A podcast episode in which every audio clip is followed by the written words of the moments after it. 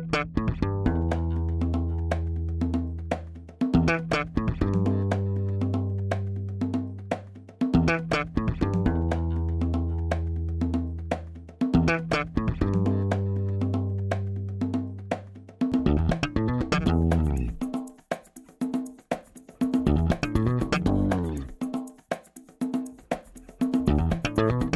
Este é o Tapa da Mão Invisível, podcast destinado àqueles que querem ouvir ideias que abalam sociedades e que não são ditas na mídia tradicional. Bem-vindo, Paulo Fux. E aí, Júlio, tudo certo? Tudo certo, como é que está essa incrível Porto Alegre? Tá bem, tá muito bem Porto Alegre. Eu tô preocupado hoje que temos nosso primeiro convidado do Além Mar de Portugal. Além Mar. Eu, é, é, Isso, isso me preocupa bastante com esse meu português completamente ridículo que é.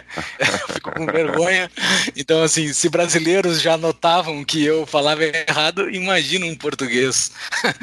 André Azevedo Alves, muito bem-vindo. Olá, olá. tudo certo? Como é que tá por tudo aí em Portugal? Tá, tá, tudo, tudo bem, tudo bem. tudo tranquilo. Tudo tranquilo.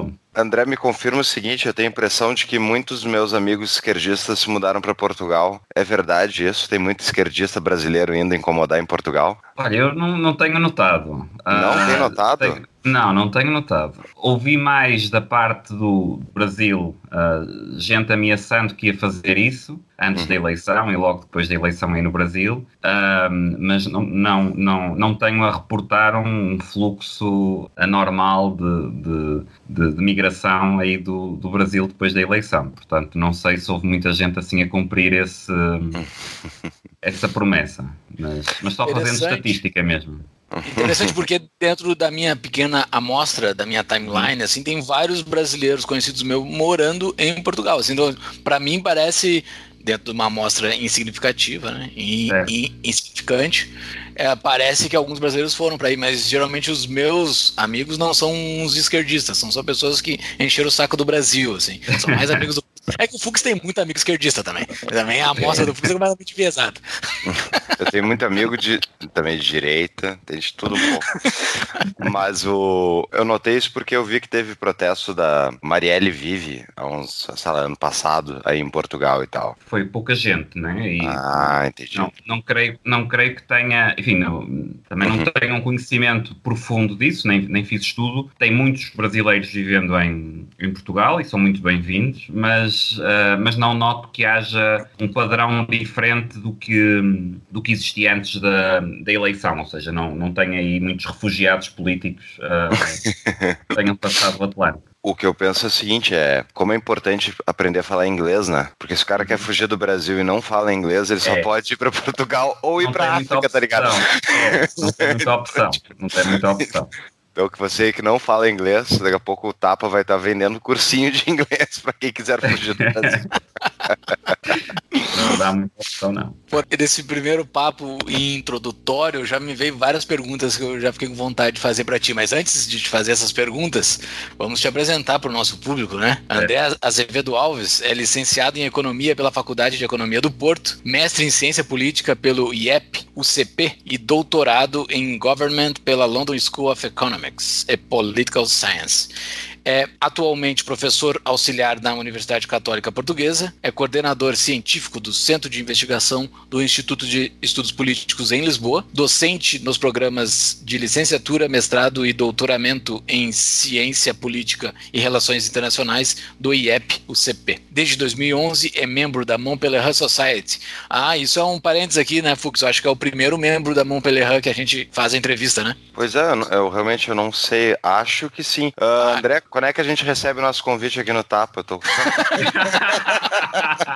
Só deixa eu terminar o currículo dele. É, é, autor, é autor de dezenas de publicações nas áreas de economia, política, políticas públicas, filosofia, política e ética. Filosofia, política e ética. Muito bem-vindo, André. Obrigado, obrigado. Salomão Pelarém, eu não estou autorizado a divulgar como é o processo de, de Sério? De adesão, mas, é, é secreto? acho que não, não, não, é, não é secreto, mas o um, Montpellier tem desde a fundação uma regra que a própria lista de membros não é pública. Portanto, os membros que querem uh, divulgar que são membros podem fazê-lo, mas forem no site não tem uma lista, portanto, as pessoas não, também não são obrigadas a divulgar. Isso mais porque, não por secretismo, mas porque, por exemplo, como vocês podem imaginar, se um cara é membro da Montpellier e é chinês, é uma situação Sim. que pode ser um pouco complicada para ele. Não em Portugal, não no Brasil, não em Espanha, não em Inglaterra, Estados Unidos, mas em alguns contextos pode ser um pouco complicado. E daí que desde o início, quando a seguir à, à, Segunda Guerra Mundial, Hayek e, outros, uh, e outras pessoas fundaram a sociedade, houve esta preocupação de, para quem sentisse que fosse um, um problema, ou que tivesse um risco pessoal ou profissional, não, não ser público, né? Mas eh, para quem não conhece, explica para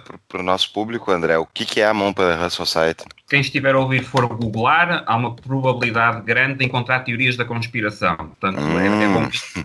é, bom, mesmo explicar. Uh, uh, a Montpellier Society é, é, basicamente uma associação de uh, liberais, no sentido clássico, liberais clássicos, que foi fundada depois da Segunda Guerra Mundial por iniciativa do Frederick Hayek Uh, e de alguns outros liberais influentes, economistas e filósofos, etc. Um, no final da Segunda Guerra Mundial, estavam preocupados com o avanço das ideias, das ideias socialistas e com o risco, o perigo de, uh, nomeadamente, uh, o comunismo poder se tornar dominante também no mundo ocidental. É? E então eles fundaram essa sociedade, inicialmente com poucas dezenas de membros. O primeiro encontro foi na Suíça, em Montpellier, daí o nome uh, Montpellier Society, portanto foi o local do primeiro encontro. Nos fundadores tiveram Hayek, Popper, Karl Popper, Ludwig von Mises, Frank Knight, da Escola da Universidade de Chicago. Portanto, conjunto relativamente abrangente, eh, mas unido por essa, por essa tendência liberal, uns mais conservadores, outros menos conservadores, mas uma tendência liberal. E depois, desde aí, foi crescendo, portanto, foi tendo encontros. Uh, os encontros também não são, em geral, abertos ao, ao público, para os membros poderem debater. Uh, mais uma vez sem medo de represálias e para a discussão poder ser mais aberta entre, entre eles e foi-se foi -se alargando e hoje tem uh, algumas, algumas centenas de membros de, enfim, de muitos países do mundo. Uh, o país que tem mais membros é os Estados Unidos, como seria de esperar, mas, mas é bastante, bastante abrangente. Não é? Portanto, agora não tem, depois tem inclusivamente alguns, tem havido ao longo, dos, principalmente das últimas décadas, dos últimos 15, 20 anos, há um conjunto de artigos e até de livros que colocam a, a, Montpellier como um, um ponto central numa conspiração, um conjunto de conspirações uh, direitistas, etc. Eu, enfim, se há, se há disso, eu nunca tive experiência de, de participar eh, nesse tipo de atividade. Portanto, é essencialmente um fórum e depois tem também a, a, a, vantagem que os membros sabem quem são os outros membros e, portanto, por exemplo, se imagina, eu vou na Finlândia né, e uhum. quero ter alguma informação sobre a situação local, ou as universidades, ou a política local, posso entrar em contacto com um membro finlandês, ou ele comigo se for ao contrário, sabemos que à partida partilhamos uh, algumas, algumas ideias e alguma afinidade, e portanto funciona também como uma espécie de, de diretório para os membros, para, para contactar, de rede, para contactar com, com outros membros, não é? Mas, mas basicamente, basicamente é isso, e eu diria até que provavelmente, embora só sou membro desde 2011, portanto não, não sei dizer muito mais para trás, mas a minha ideia é que já foi mais ativa do que é hoje. Ou seja, hoje, hoje tem um conjunto, enfim, hoje dá para falar, por exemplo, de um lado para o outro do Atlântico e gravar um podcast, não é? Que não dava em 1947. Uhum. E há muitos outros fóruns também de, de, discussão, e muitas outras organizações, e portanto acho que deixou de, de, ser um ponto tão central como, como foi no passado, não é? Hoje tem mais também um elemento um pouco de prestígio e de uh, associado, mas não tanto de, creio, de atividade muito, muito intensa. A mão pela Huck foi aquela local onde teve aquela famosa frase do Mises para os outros liberais do recinto, que era You're all a bunch of socialists, não, são um bando de socialistas. Que Quem reclamou dessa sabe, frase ele foi o Friedman, né? Não, ele falou pro Hayek também. Foi pro Hayek? Era todo mundo. Era todo mundo. Mas tu não tava lá, né, André? Tu entrou só em 2011. Não, não, não. Na perspectiva do Mises era para todo mundo, aliás, ele, ele falou, terá falado isso na Montpellier, mas não foi só na Montpellier, quer dizer, ele em várias circunstâncias tinha essa...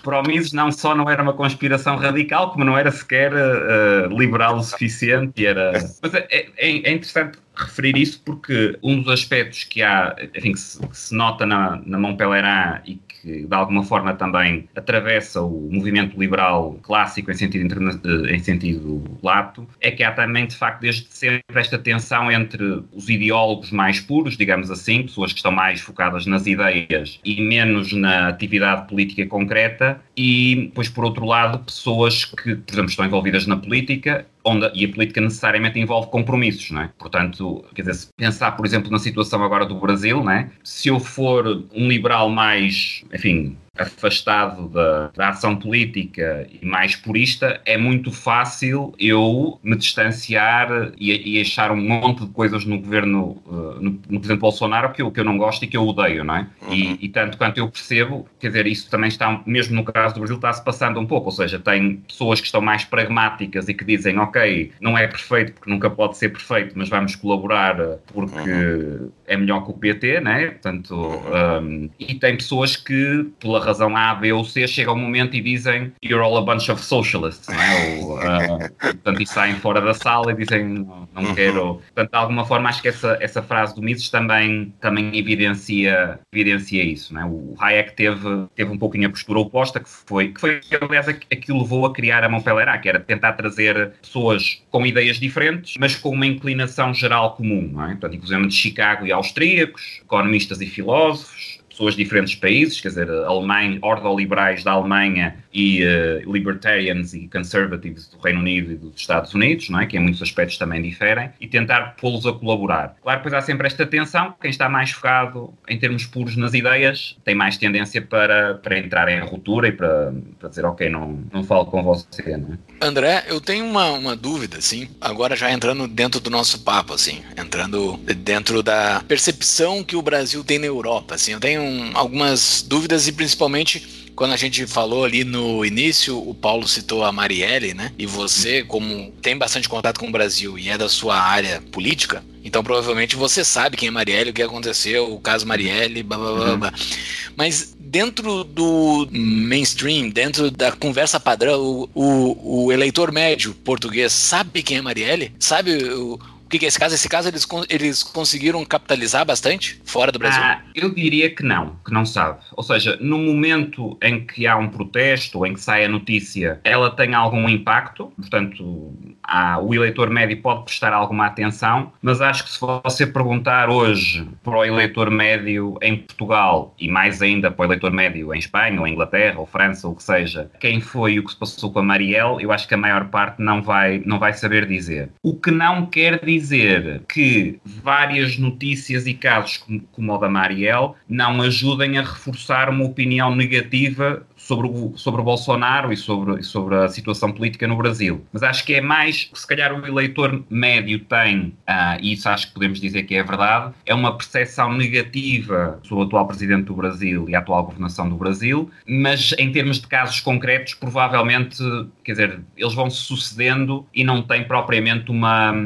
não há propriamente um conhecimento fundo, caso a caso, mesmo em Portugal, não é? Portanto, também porque reparem, da mesma forma que no Brasil, muito provavelmente pouca gente presta atenção para o que se passa fora do Brasil, não é? Sim. O eleitor médio, mesmo se passa uh, na Europa. Portanto, há uma ideia geral, as coisas estão indo bem ou estão indo mal, o presidente é bom ou mau, uh, mas não tanto uh, um conhecimento em termos de pormenor, caso a caso. Tá, mas o Bolsonaro está na mídia aí, né? Bolsonaro sim, Bolsonaro sim. Ou seja, tem com alguma regularidade, especialmente em Portugal, porque naturalmente há uma ligação ao Brasil maior do que noutros países europeus, portanto, noutros países europeus é uma coisa mais excepcional, não é? Sim. Mas em Portugal, eu diria que uma semana típica haverá uma, duas notícias que são tipicamente falando quão mal as coisas estão indo, não é? Portanto, o ministro se demitiu, o, demitiu o ministro da Educação, o ministro não sei o que falou que o presidente não sabe, o filho... O fogo da Amazônia. Fogo, ah, o fogo da Amazónia, aí foi até mais eh, em termos europeus, não é? Agora a questão muito mais recente ainda, o, o filho, o Eduardo, creio, que foi visitar o pai, portanto, com a arma e tal, portanto, aquela coisa, depois essa imagem passou em todo lado para dizer, ah, que isso é uma barbárie sim. e tal, portanto, sim. Uh, mas lá está, quer dizer, mas são aquelas notícias que passam, provavelmente aqui por uns meses já ninguém recorda essa notícia, mas há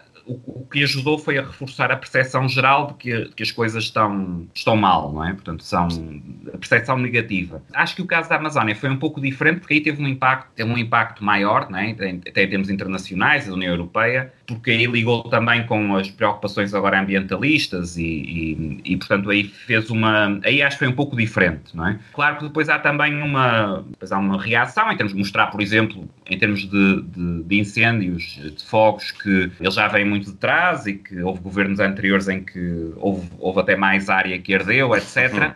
Depois há uma discussão que se gera em torno disso, né? Uh, uhum. Mas aí teve um impacto pouco maior. O registro normal é ir havendo pequenas notícias, quando não são casos tão, tão impactantes como a Amazónia, ir havendo pequenas notícias geralmente negativas e, e, e muitas vezes mostrando inabilidade, não é? Ou seja, mostrando, olha como, como o cara não sabe falar ou como uh, ele reagiu assim para a imprensa. Passa também muitas vezes, até aqueles episódios com jornalistas, não é? De, quando Bolsonaro está falando, criticando jornalistas, etc isso, isso acontece também. Isso é semelhante ao que acontece nós aqui no Brasil recebemos notícia de Trump e do Boris Johnson. Basicamente isso. Hum. A gente só recebe notícia de atrapalhada. A gente não recebe nenhum isso. outro tipo de notícia dentro da mídia padrão, né? Isso falando Sim. mídia padrão, a grande mídia. Não tem nenhum outro tipo de notícia que venha. Sim. Se o Trump tropeçar e cair no, na calçada, isso vai virar notícia, assim. Mas isso, mas isso entende-se, né? O papel da a mídia, o negócio dela é vender problema, é vender as, o que está acontecendo acontecendo de errado e tal. Já abriu um jornal e disse isso, e a, e a primeira página é só notícia boa? Não, não existe isso. Ah, Seria eu o papel acho... também. Seria o papel. É da mídia. Porque, assim, na época do Obama, eu não recebia nada de notícia ruim do Obama. Não, é verdade. Esse é o, esse é o ponto que eu queria comentar até. Tipo, o que tu acha, André, em relação a isso? Porque muitas vezes me parece que as falas uh, do Bolsonaro, do Trump e tal, são notoriamente muito mais escandalizadoras do que as falas de políticos tradicionais, mas sim. os atos deles são todos meio parecidos. Isso aqui, tipo, sim. o fato de um falar coisas asquerosas faz com que as pessoas tenham muito mais raivas, mas os atos deles todos, que deveriam dar raiva em todo mundo, ao meu ver, eles não se importam tanto. O que tu acha disso? Concordo. Deixa, deixa, só voltar atrás um pouquinho ao que o Júlio falou. Uh, acho que a comparação com o Boris Johnson e o, e o Trump é, é, muito boa. Ou seja, é um pouco o mesmo registro, que é, é, tem notícia no media mainstream muito centrada na figura, não é? Portanto, no, e normalmente é atrapalhada da figura, seja atrapalhada real ou, ou imaginária, mas, mas um, por exemplo, no Trump tem muitas vezes o, notícias com base nos tweets, mas é? olha o que o cara escreveu no Twitter, barbaridade, etc. Uh, Boris Johnson, quando tem, quando tem protesto contra o Boris Johnson, tem muitas vezes notícia passando só o protesto, não é? Portanto, claro, uhum. o protesto tem sempre, não é? Pronto. Agora, para pegar também no que o Paulo falou, acho que também, para ser justo, é verdade que eles próprios também ajudam um pouco isso, não é? Ou seja, quer o Bolsonaro, quer o Boris Johnson, quer o Trump, mesmo que, como você falou, a ação política muitas vezes em muitos aspectos não seja muito diferente, mas a postura como os mídia, a forma como, como falam, a forma como discursam, ou como tweetam, no caso do, do, do, Trump, é bastante provocadora. E eu acho que da parte deles, talvez mais até do, do, Trump e, e, do Bolsonaro, do Boris Johnson tenho mais dúvidas, que a situação também no Reino Unido está mais confusa ainda, portanto, aí tenho dúvidas até que ponto aquilo tudo é planeado ou não. Mas acho que no caso do Trump e do Bolsonaro também há, há, uma parte que é estratégica, ou seja, me parece que o Trump e o Bolsonaro, até certo ponto, não se importam e querem ter grande parte da mídia contra eles. Ou seja, porque isso serve para dizer para a base de apoio, depois pelas redes sociais e por outras formas, estão vendo, eles estão todos contra nós, não é? Portanto, uhum. uh, o Bolsonaro deve referir mais vezes a Folha de São Paulo do que refere uh, a oposição, não é? Portanto, uhum. portanto, eu acho que aí também há um ponto de, uh, ok, já que vocês vão ser contra mim, então eu em vez de tentar que vocês não sejam contra mim, que vocês seriam sempre, eu vou aproveitar isso, não é? Vou capitalizar, não é? Portanto, e de cada vez que há, que há esses ataques, eles ajudam a reforçar a narrativa que é o Trump ou o Bolsonaro contra o mainstream, que dá também para a base de apoio, que é algo importante em política, para dizer eu sou um de vocês, portanto, eu não sou, de, eu não sou um membro da elite governante uhum. e por isso eles não me aceitam, não é? Quem é que não conhece ainda a nossa patrocinadora CapTable, que é a plataforma da Startse para você investir em startups com alto potencial de crescimento e rigoroso acompanhamento? Acesse captable.com.br barra tapa e ganhe um e-book gratuito sobre como investir em startups. No site você vai conhecer os projetos que estão sendo captados. Eu já investi. E você? E é interessante isso, né, André? Como na política a lógica é sempre isso, né? Nós versus eles. É, nós somos Sim. os bons, eles são os errados, e, e isso por todos os lados, né? Por que que tu acha que isso é uma característica tão inata da política? Qual é a ferramenta de incentivos que provoca isso? Essa é uma, essa é uma, uma pergunta complicada. ah, ora bem, eu, eu, eu acho o seguinte. Primeiro, se está certo, quer dizer, a política necessariamente é um jogo competitivo, não é? Portanto, há uns que ganham, outros que perdem, portanto, não é... Se nós aqui, em vez de estar a debater, estivéssemos a concorrer para um cargo qualquer político, eu mesmo que concordasse com o que o Paulo falou, ia tentar dizer que não concordava e que tinha falado bobagem e que, que não sabia, que não estava preparado, etc. Porque faz parte da regra do jogo, não é? Uhum. Portanto, há uma parte que é necessariamente nós contra eles, não é? É uma, uma disputa pelo poder, uma concorrência pelo poder, e, portanto, isso até certo ponto é inevitável. E depois eu acho que também é um, é um pouco da, da, natureza humana, quer dizer, nós, mesmo antes de termos eleições, democracias, etc., nós temos milhares e milhares de anos vivendo, e o Hayek escreveu também sobre isso, em pequenas sociedades tribais, não é? Em que somos nós contra eles, fechados, não é? Portanto, os meus, e quem é, tem estado ao meu lado faz sempre bem e eu ajudo, e os outros que são o mal, o inimigo, um, etc. E, portanto, eu acho que isso, dá para ver isso não é só na política, dá para ver, por exemplo, no futebol, não é? No desporto. Quer dizer, nós temos essa, esse, esse tribalismo também, quer dizer, tem coisas, no, por exemplo, no desporto, no futebol, que são completamente irracionais uhum. uh, e, e, que não dá para pensar como é que isso acontece por causa de, de, de, uns, de uns jogadores ali chutando uma bola, não é? A coisa é racional vai... que tem no futebol, eu acho a única. Desculpa te interromper, mas eu acho que a única coisa racional que tem é que se a bola entrar no gol, é um gol. Eu acho que a única coisa racional que é possível. o resto é tudo irracional. O resto não tem lógica nenhuma dentro do futebol. Eu acho que a paixão. Também... É, mas, mas é paixão ligada a esse tribalismo, não é? Ou seja, nós temos uhum. uma necessidade, para além da política, de pertencer a grupos, grupos que sejam relativamente fechados, homogéneos, é? E os grupos fechados e homogéneos se definem em parte por oposição a outro, não é? Portanto, há, há sempre essa procura de nós somos os bons e os outros são os maus. Depois, na política, por ser um processo competitivo, isso é reforçado ainda, não é? Mas, mas dá para ver por exemplo, no, no, no, caso do Bolsonaro, do Trump, do Johnson, isso acontece dos dois lados, não é? Ou seja, do lado de quem, de quem está a governar é a oposição, os mídia, portanto, há uma, portanto, é uma frente unida contra nós, que estamos tentando fazer o bem, e do lado de quem está contra é está o, quase o diabo, está o demónio no poder e nós temos que fazer tudo para tirar o cara de lá. Portanto, não é contexto muito favorável para análises equilibradas, não é? Portanto, um, uhum. nem para análises uh, uh, com nuances ponderadas, dizer, não, tem isto de bom, tem isto de mal, quer dizer, o que você vai tender a ver é dizer, não, está tudo bem, está tudo mal, ou, ou, ou com pouca nuance, não é? E é engraçado porque as pessoas encaram o capitalismo como um sistema de competição. Né? Até já falei uhum. no outro episódio aqui, na verdade, ao meu ver, o capitalismo é muito mais um sistema de cooperação social Concordo. do que de competição. Né? A ponta da competição entre as empresas e indivíduos pela venda para o consumidor é a etapa é. final do processo. Antes já existe toda a cooperação entre donos da empresa, proprietários, enfim, quem tem conhecimento, fornecedores, toda uma rede de cooperação para entregar aquele produto, né? Que no final vai ser competitivo com outra empresa, né? Mas é um sistema de cooperação social. Já a lógica da política é sim de zero sum, né? Soma zero, é, é eu certo. ou ele. E daí tem pessoas que querem que o sistema, na verdade, de escolha de tudo na nossa vida seja feito através política. dessa política, que é, é, é, zero soma, né? Então, tentando limpar todo o, o preconceito à volta, né? A gente poderia dizer, bom, o capitalismo é um sistema de mais cooperação do que o sistema da política. Da política é, é isso. Tomamos o poder, agora são os nossos amigos que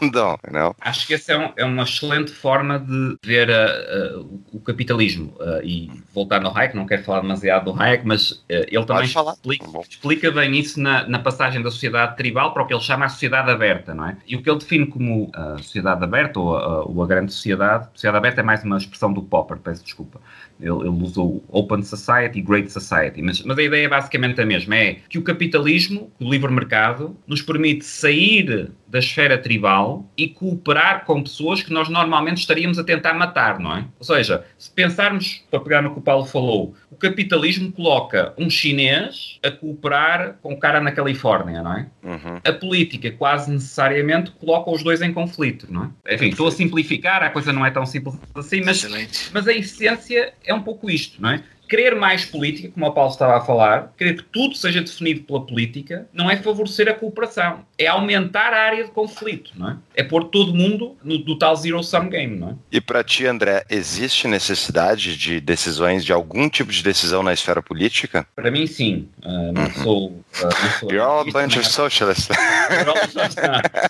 Posso... Obrigado, obrigado. Aceito o, o socialista aí. Uh, o Mises provavelmente diria. O Mises também não era anarquista, mas uh, não, eu, eu acho, enfim, não gosto muito de classificações, mas me considero um liberal clássico ou liberal conservador. Portanto, eu acho que há atividades que devem estar na esfera política e que precisa ter na esfera política. Acho que há um papel para o Estado, acho que esse papel deve ser limitado e acho que há um risco permanente de o Estado se expandir em demasia e restringir a liberdade. Mas acho que isso é algo que, enfim, que tem que ser, que tem que ser gerido e não estou persuadido que seja possível ter well-ordered society, uma, uma sociedade bem ordenada, sem, sem qualquer papel para o Estado, ainda que em teoria a ideia me seja apelativa, mas, e conheço a literatura anarcocapitalista bastante bem, mas devo dizer que há um conjunto de problemas aí que eu não considero que estejam, que haja respostas satisfatórias, não é? E portanto aí sigo na minha posição de liberal classe, liberal conservador. Aqui nós dois, André, somos anarcocapitalistas, né? Então, mas hoje o tema da entrevista não é esse, então a gente não vai te incomodar com isso.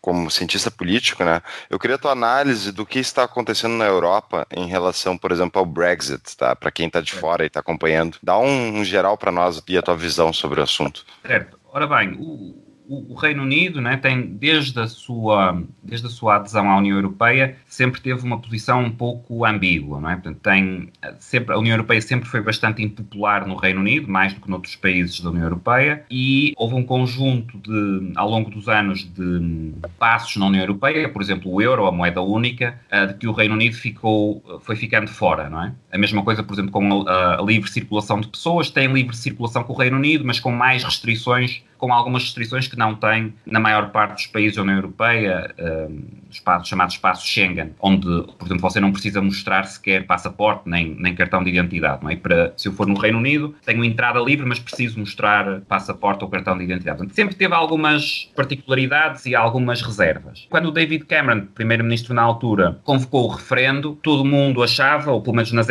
todo mundo não, mas enfim, nas elites uh, políticas, incluindo o próprio Cameron, que o, a opção do Brexit não iria ganhar o referendo. Não é? Portanto, ele se sentiu pressionado a convocar o referendo, em grande parte pelo interior do próprio Partido Conservador, pela ala mais uh, à direita do Partido Conservador, mais anti-União Europeia, e apesar de ele próprio não ser a favor da saída da União Europeia, acabou convocando o referendo. E depois, com a dinâmica que se gera nos referendos, e muitas vezes geram dinâmicas que depois não, que não são previsíveis de início, acabou ganhando o Brexit, portanto, a opção de sair da União Europeia, e se gerou o problema que temos tido, este processo, que está difícil de, de ter um fim, e a que vimos assistir nos últimos anos, é? em que basicamente o Reino Unido não consegue chegar a um acordo com a União Europeia sobre os termos da saída, não é? Porque é que precisa de um acordo? Estando dentro da União Europeia, há um conjunto de políticas e de financiamentos que estão integrados, não é? Para sair, precisa, em princípio, de estabelecer como é que isso vai ser desmontado e quais são os termos, por exemplo, de comércio, de, de circulação de pessoas, etc., que vão vigorar a seguir. Não havendo acordo, o tal célebre no deal, não é? Portanto, basicamente é uma situação de grande incerteza e potenciais problemas, não é? Ou seja, no dia a seguir a uma saída sem acordo, há um conjunto de coisas que podem correr muito mal, até mais para o Reino Unido que para a União Europeia, porque a União Europeia é uma zona com 500 milhões de pessoas, o Reino Unido, apesar de ser uma economia importante, eh, é pouco mais de 10% em termos de pessoas, 20% de, em termos de produto económico, e portanto há um conjunto de, de coisas que podem correr mal e que ninguém sabe muito bem até que ponto podem correr mal, não é? Ao mesmo tempo, dentro do Reino Unido, ao longo deste período, desde o referendo, se gerou uma dicotomia entre quem é favorável ao Brexit e que tem um discurso muito anti-elites políticas, muito no sentido de concretizar a vontade popular, expressa no referendo, e por outro lado, uma grande parte do, enfim, das elites políticas instaladas que também não, não, não souberam dar, dar resposta. E daí, por exemplo, o papel que o Nigel Farage teve, e agora recentemente a criação do, foi quase instantânea do Brexit Party, foi um novo partido, basicamente o único, o único assunto na plataforma é tirar o Reino Unido da União Europeia, portanto, cumprir a decisão do referendo, é? e que rapidamente teve um, um, um, grande apoio, que em parte levou a que o Boris Johnson chegasse à liderança dos conservadores, não é? porque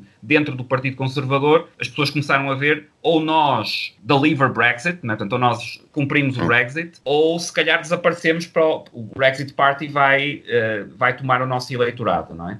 Um, e chegamos à, à, à, situação que estamos agora, de grande incerteza e de impasse, porque uh, nem tem acordo, nem tem uma maioria no Parlamento a apoiar a saída sem, sem acordo. É? Portanto, temos esta situação paradoxal que o Parlamento votou maioritariamente que o Primeiro-Ministro não pode sair sem acordo uhum. e o Primeiro-Ministro diz que se não conseguir acordo, que quer que o Reino Unido saia. Não é? Portanto, a, a, a partir disto só pode ser resolvido ou tentar ser resolvido com novas eleições. Não é? Ah, mas que também ninguém sabe exatamente o que é que vai resultar daí. E esse sentimento tu falaste ali no início que o Reino Unido sempre teve uma característica diferenciada dentro da União, né? Ele sempre foi um país um, uma classe um pouco diferente. Ok, é, ele tem essa natureza, mas existe a possibilidade desse sentimento de saída ocorrer para outros países da União? É, é uma boa pergunta. Eu acho que há uma parte significativa da elite dirigente uh, alemã e em Bruxelas, da União Europeia, que tem esse receio e que, em parte por isso, é que está também a dificultar ao máximo o processo uh, negocial com o Reino Unido. Ou seja, o que me parece é que a posição dos dirigentes europeus, onde a Alemanha tem um grande peso, né, que é o, o país mais, com mais peso na, na União Europeia neste momento, a posição é um pouco vocês querem sair, vão sair, mas não vão ter uma vida fácil, não é? Portanto, nós uhum. vamos Uh, ou vão ter um mau acordo, ou não vão ter acordo, a, a vida não vos vai correr bem, não é? Uh, ou pelo menos no que depender de nós, não vos vai correr bem. Eu acho que há aí um pouco o receio de que uh, se o Reino Unido sair e as coisas corressem bem e passado 10 anos ou 15 anos a economia estivesse bem, a sociedade estivesse bem, podia noutros países, nomeadamente países do norte da Europa e países onde a influência inglesa é maior, se gerar um, norte e leste da Europa, se gerar, em alguns casos, um, um, efeito semelhante. Eu creio que esse risco não é muito grande. Se olharmos para os, para os estudos de opinião, para os inquéritos de opinião nos últimos anos, na maior parte dos países, mesmo que haja insatisfação com alguns aspectos da União Europeia, a larga maioria do, de, do eleitorado é a favor da permanência. Dizer, mesmo na Grécia, que teve todos os problemas na última década que teve, sempre teve uma maioria a favor da permanência na União Europeia. É? E, portanto, eu não creio que esse seja um, um, um, grande risco. Creio até ao contrário que pode haver um risco maior de gerir mal o processo da saída do Reino Unido e de até essa má gestão do processo gerar a prazo mais problemas para a União Europeia do que geraria uma saída em bons termos. Não é? Dentro da Europa Ocidental, a parte, uhum. parte mais tradicional da Europa, ao ponto de vista nosso daqui, o ponto de vista do Ocidente, provavelmente seja o maior período de paz que esteja vivendo, né? Desde o fim da Segunda Guerra Mundial, acho que é, né? O maior período esse, de paz. Esse, sim. Esse é um argumento que é muitas vezes utilizado e eu devo dizer que vejo alguma força nesse argumento. Ou seja, óbvio, óbvio. Eu, não, eu não atribuo a paz, as 7, 8 décadas de paz, só à União Europeia. Acho que isso será, quer dizer, não faz sentido falar só à paz porque é a União Europeia. Agora, olhando para a história europeia dos últimos séculos, olhando para, para a primeira metade do século XX, que foi particularmente uh, sangrenta e particularmente brutal, não é? Duas guerras mundiais em, em pouco mais de duas décadas, não é? E um número enorme de conflitos associados. E eu tenho aí, e se calhar aqui é mais a minha, um, a minha inclinação conservadora do que a, do que a liberal a falar, eu tenho uma certa inclinação para dizer alguma coisa está funcionando bem, não é? Não quer dizer que esteja funcionando na perfeição. Portanto, eu, eu tenho, acho que tem muitas coisas más na União Europeia e funcionando mal. Mas alguma coisa está funcionando bem. Porque se se consegue ter a França, a Alemanha, a Itália, a Inglaterra, que durante grande parte da história europeia passaram o tempo em guerra uns com os outros, e se consegue ter uma situação pacífica, eu tenho alguma uh, reserva e tenho algum receio de estar a alterar drasticamente a situação quando não vejo uma razão forte para isso. Para mim, isso não é necessariamente uma razão para ser contra o Brexit, portanto, eu acho que o Reino Unido pode perfeitamente sair e a União Europeia continuar. A União Europeia começou sem o Reino Unido, isto teve, durou muitos anos sem o Reino Unido, e desde que o Reino Unido entrou, alargou-se para muitos outros países, portanto, não vejo que a presença do Reino Unido seja fundamental, mas leva-me a ter algum, algum medo de uh, alterações, uh, alterações dramáticas e confesso que não simpatizo muito com o discurso que se vê em alguns movimentos populistas de esquerda e de direita na União Europeia de é preciso alterar drasticamente tudo, não é? Não, a situação não é perfeita, mas acho há várias coisas bem, digamos assim. Mas tu não acha, André, que a, União Europeia, e eu concordo com a tua análise de que não tem como negar de que a Europa está em paz há décadas, né? Que é uma coisa que historicamente não era o caso. Mas tu não vê o risco de um governo centralizador, cada vez mais centralizador, como é a natureza dos estados, né?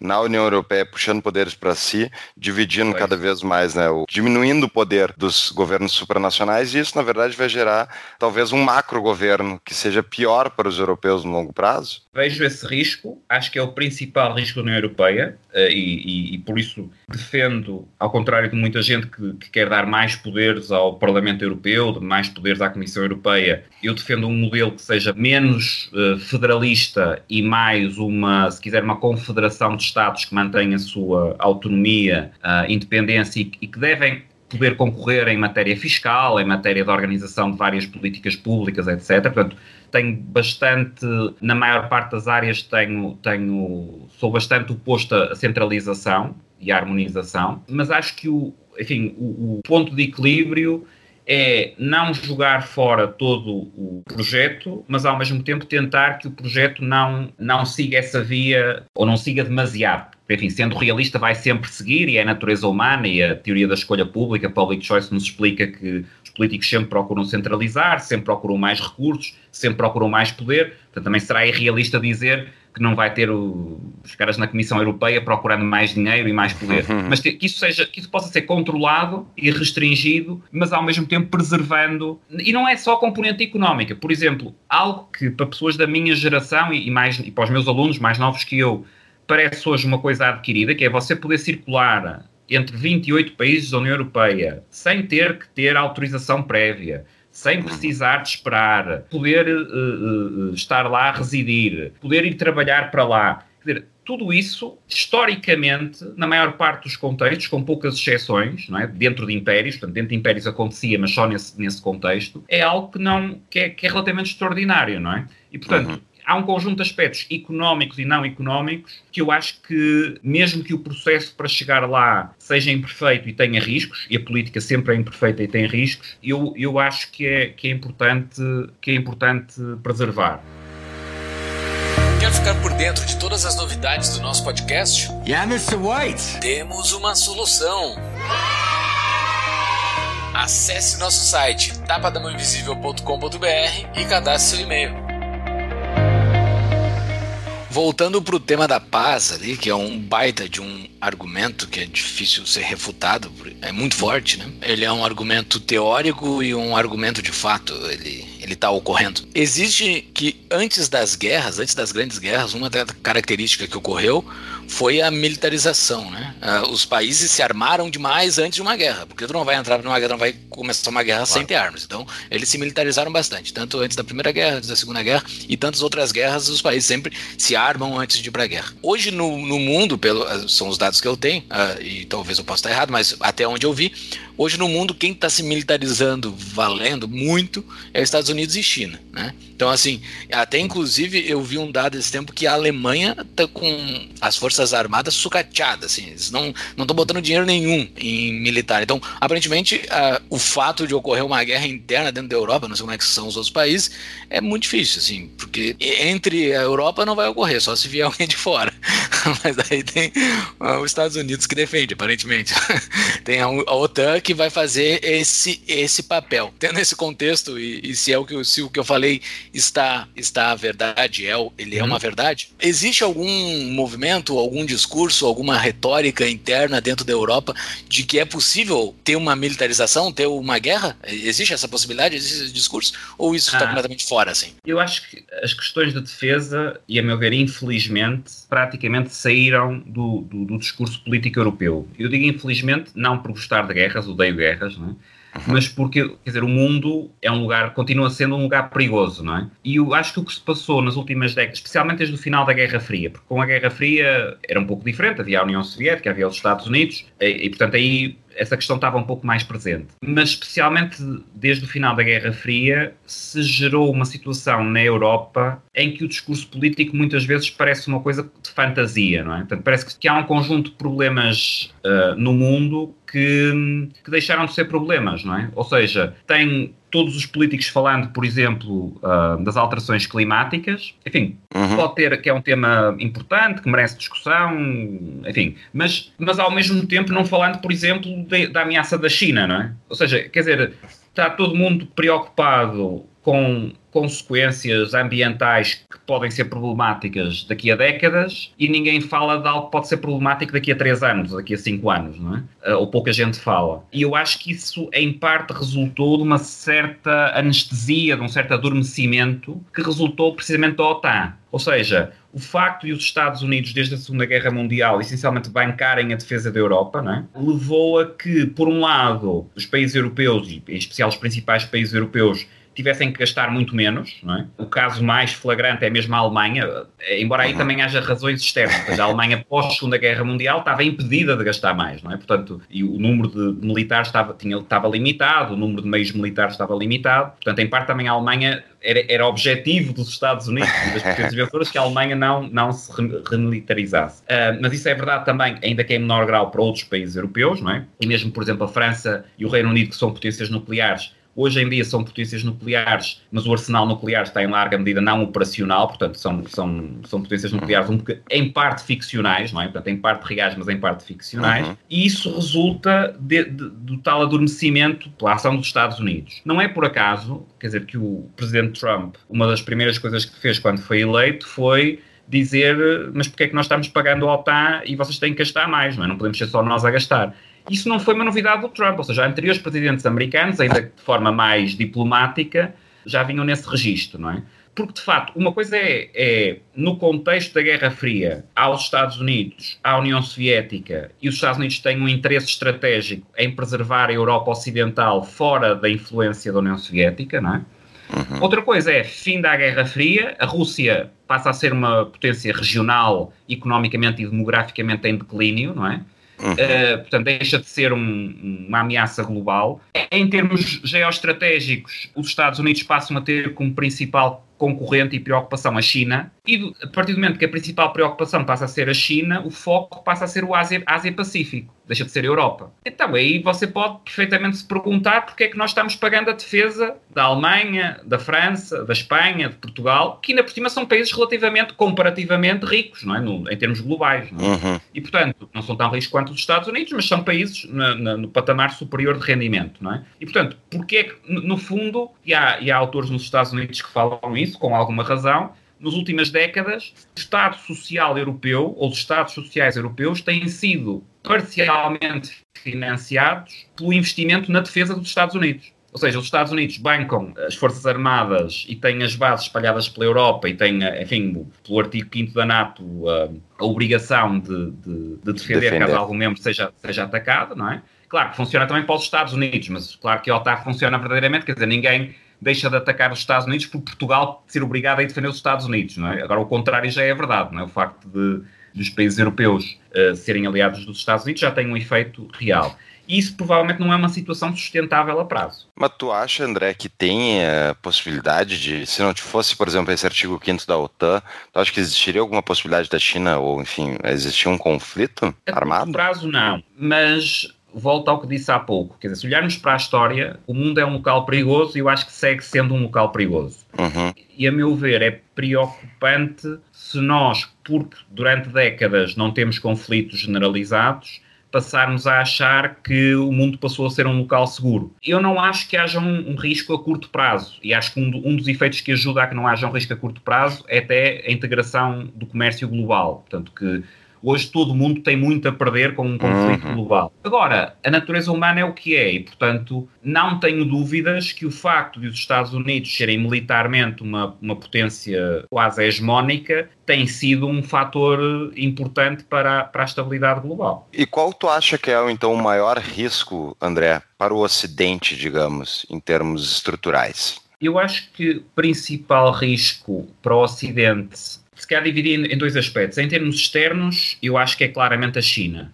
um, e, o que, e, o que, se vai passar na China. Portanto, eu, eu não acho que a abordagem melhor seja ter uma hostilidade permanente frontal com a China. Acho que deve-se promover o comércio, deve-se promover o investimento, mas também preferencialmente em termos de reciprocidade. Quer dizer, por exemplo, a mim me faz bastante confusão que a principal elétrica em Portugal seja maioritariamente detida por uma empresa estatal chinesa, por uma elétrica estatal chinesa. Ou seja, nós privatizamos a principal elétrica portuguesa, uhum. é?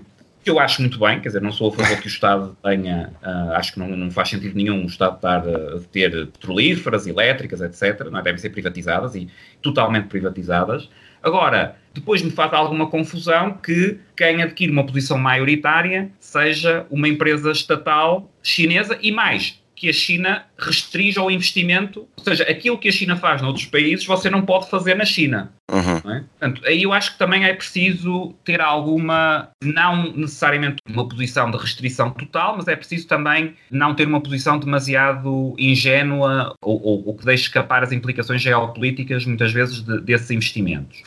Depois, acho que há uma segunda dimensão interna, que talvez ainda seja uma ameaça maior do que a externa, que é a decadência do próprio Ocidente, não é?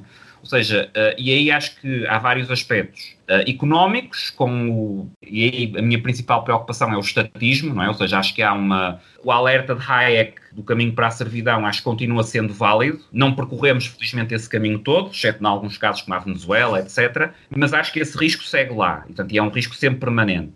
E depois há um declínio também demográfico, não é? Portanto, os, os, os, europeus, os ocidentais, em especial os europeus, não, não têm filhos ou têm muito poucos filhos e, portanto, uh, isso é também um, é também um problema. E, portanto, há, acho que há um, há, um, há um risco também interno que pode ser ainda mais significativo que o externo de uh, uma certa um, decadência ocidental e decadência europeia. E o Banco Central Europeu, tu não acha que isso é uma das maiores ameaças que tem de fator de desestabilização? Acho que depende muito de como você olha para a questão. Em geral, eu não sou adepto de bancos centrais em geral. Uhum. Um, sou também favorável, havendo bancos centrais, a haver concorrência entre moedas. Uhum. Um, ao mesmo tempo, olhando para a situação na União Europeia, se eu olhar para a política monetária da perspectiva de alguns países, onde incluo Portugal, Portugal, Grécia, Itália, provavelmente a França, eu estou quase certo que se não fosse o euro, Portugal, Espanha, Grécia, Itália e mais alguns países já teriam quebrado. Ou seja, o governo português, os vários governos portugueses, uh, espanhóis, italianos, gregos, etc., se nas últimas uh, décadas tivessem política monetária própria, provavelmente teriam inflacionado brutalmente a moeda. Isto não parece um argumento só por si que me deixe descansado com o Banco Central Europeu. Ou seja, dizer o Banco Central Europeu é menos mal do que seriam provavelmente bancos centrais de vários dos países que integram a zona euro, não me parece só por si um argumento forte. Mas, de facto, o que nós temos tido pode mudar e, se mudar, pode ser dramático, não é? E mesmo com, com as políticas que têm sido seguidas, não sabemos quais vão ser as consequências a médio prazo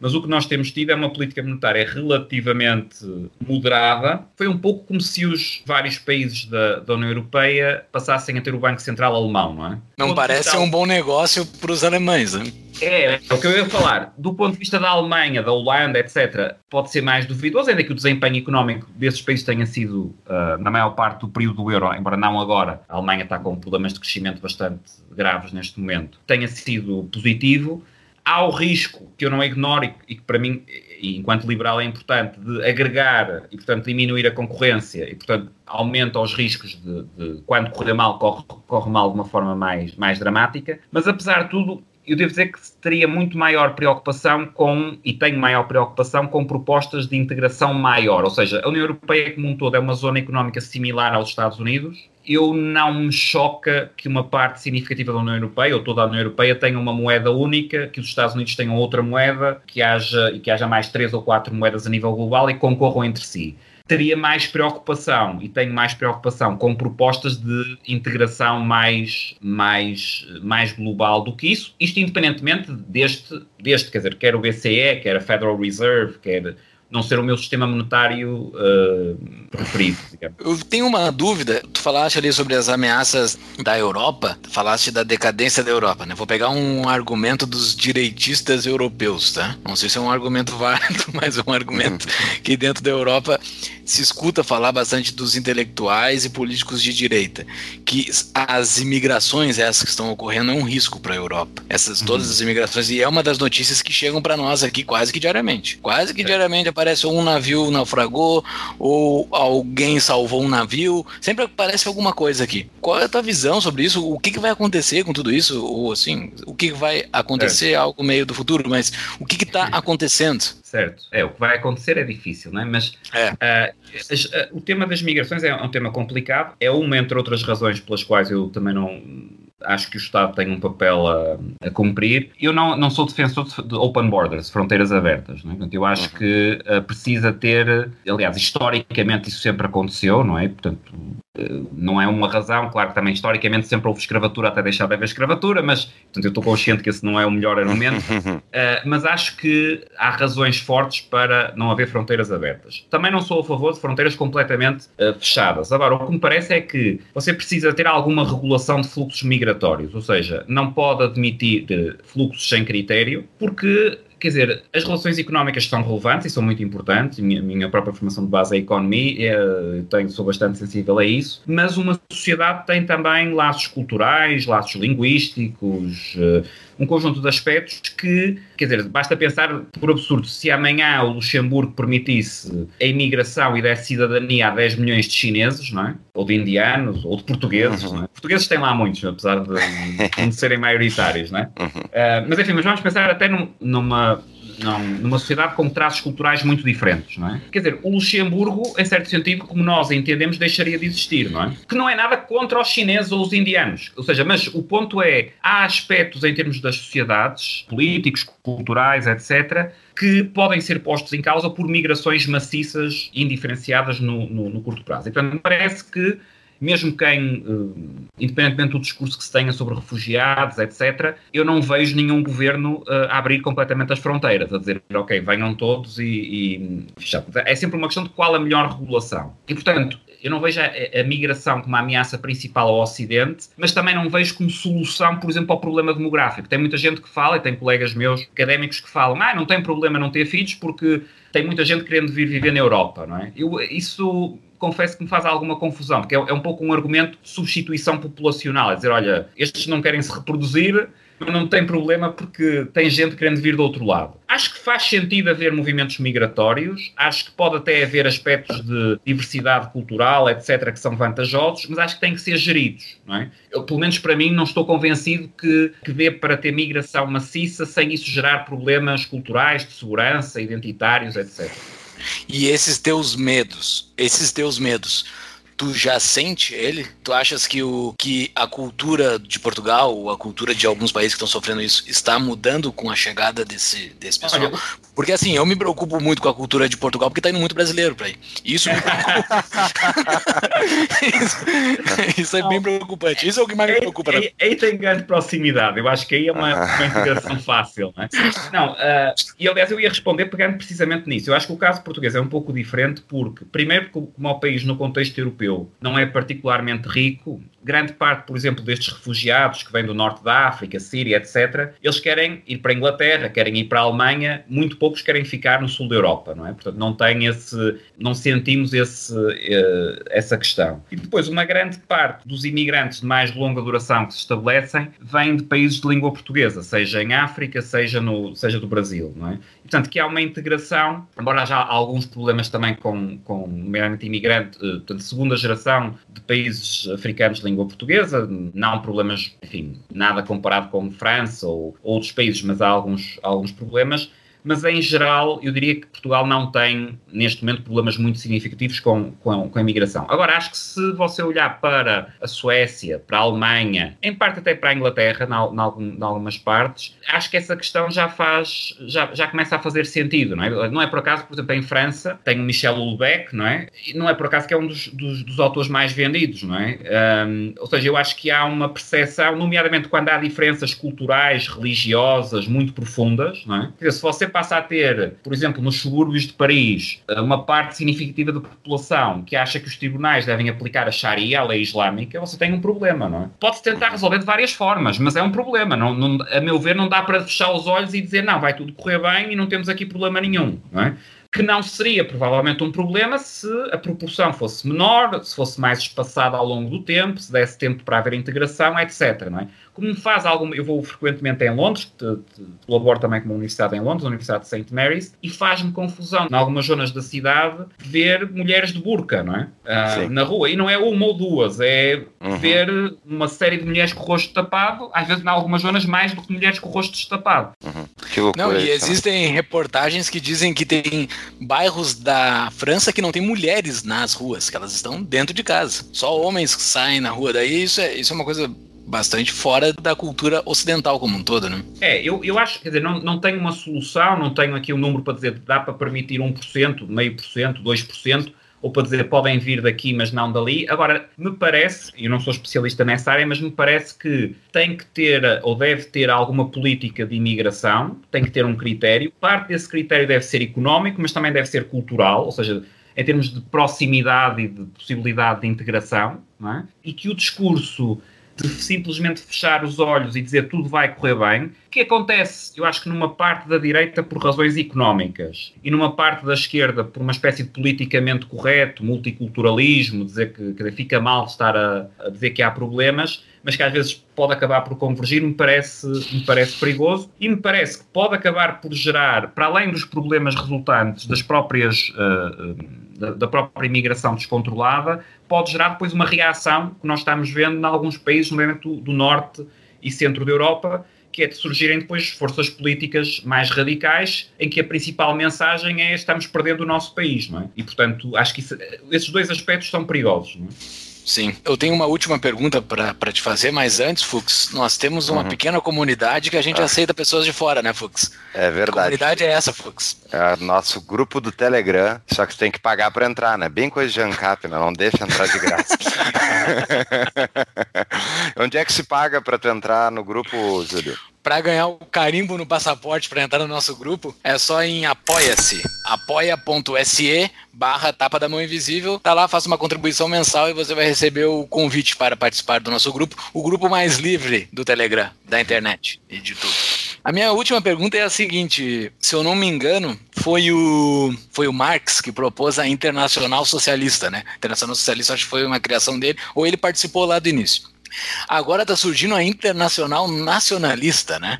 Que é todos esses. Eu não sei se existe esse movimento de fato, mas todos os caras mais de direita que estão ganhando poder, eles estão meio que se aliando, assim, né? Bolsonaro, Trump, o, o, o Boris Johnson, o cara da Áustria aí, né? O cara da Áustria acho que é bem, é bem nacionalista, o da, o da Polônia. Isso é uma reação a tudo isso? Tu acha que isso vai acontecer em Portugal? Tu acha que isso vai ocorrer em outros países, tipo a Alemanha? Um nacionalista na Alemanha não é uma coisa muito boa, né? Mas o, o, é uma piada que eu não sei se estamos fazendo, não sei se é politicamente ah, correto. Foi pesada. Que é um grupo livre. Mas uh, é que no Brasil esse tipo de piada é normal. Eu não sei se na Europa fazer esse tipo de piada. Mas tu acha que pode surgir, assim, um movimento nacionalista pipocando em outros países da Europa? Quer que eu comece por Portugal e depois falar mais em termos internacionais? Em Portugal, até agora, não, não teve nenhum partido, nem nenhum movimento com essas características a ter sucesso. Tem alguns movimentos muito pequenos, mas praticamente não tem expressão uh, eleitoral nem, nem social até agora. Eu acho que, em parte, isso também se relaciona com o que eu estava falando há pouco, a imigração no caso português, em parte pelas tais más razões económicas do país ser, no contexto europeu, relativamente pobre e pouco atrativo, não tem tido a mesma pressão que noutros casos e a imigração que temos é, em muitos casos, com menos problemas de, de integração. E, portanto, eu no caso português não antecipo que no curto prazo isso possa acontecer, embora mais a médio prazo depende muito da evolução europeia, não é?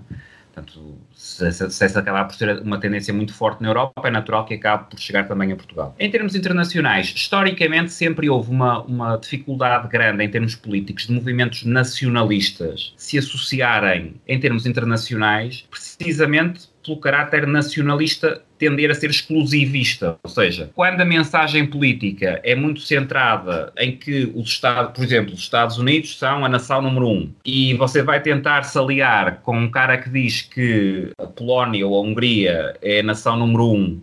um Não faz sentido. ou seja, vai chegar um momento em que fica difícil de, de agir em comum, não é?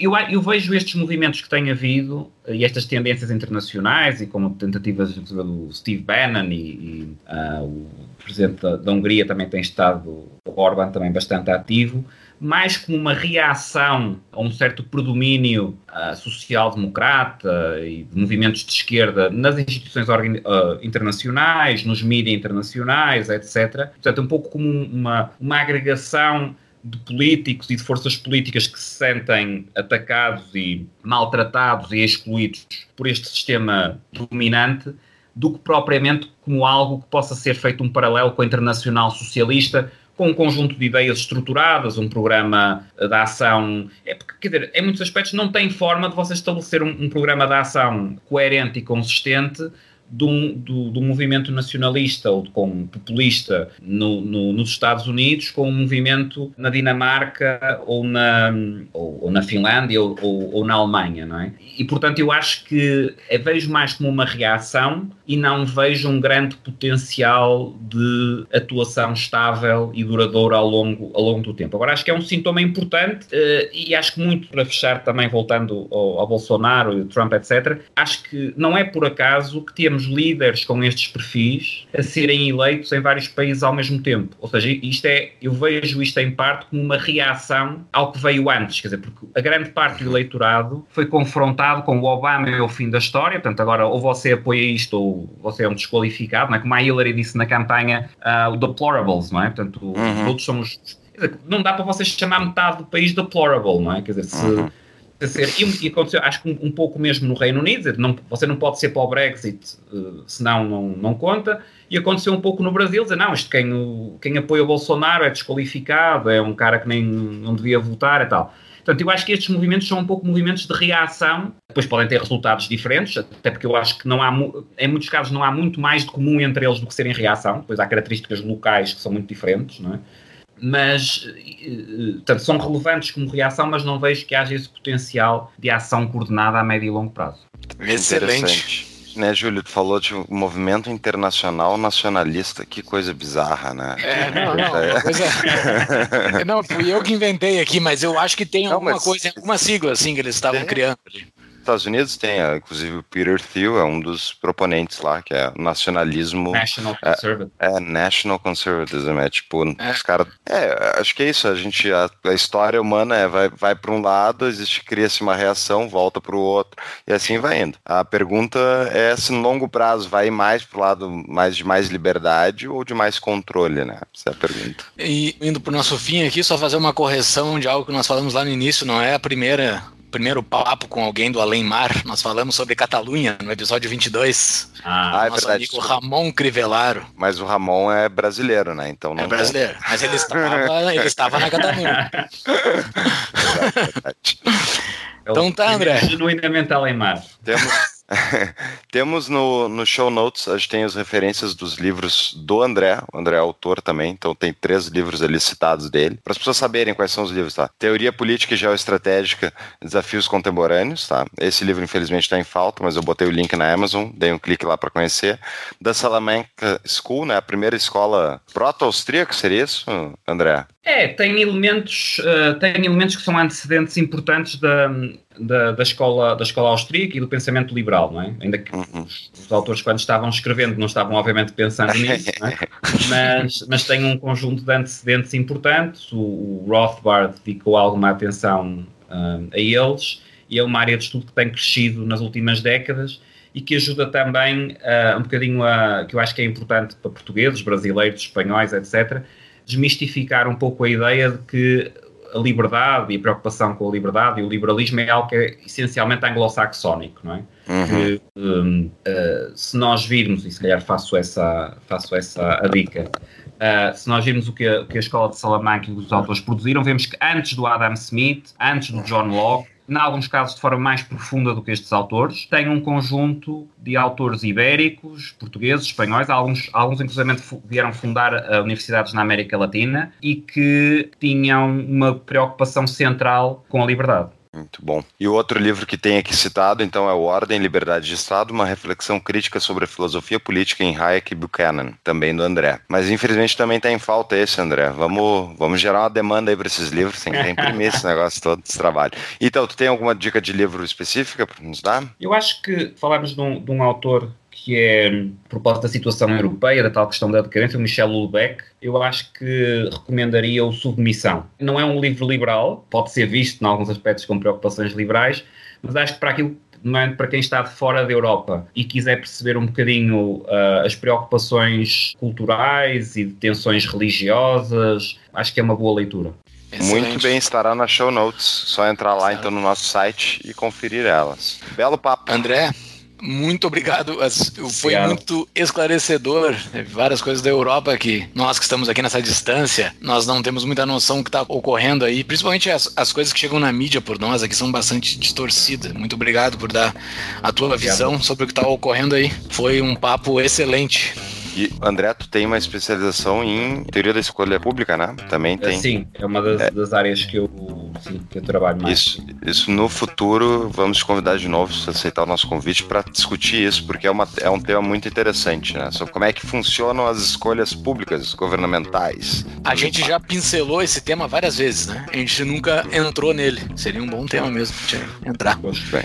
André, muito foi obrigado. um prazer. Foi obrigado. um prazer. Tem algumas obrigado. palavras finais? Não?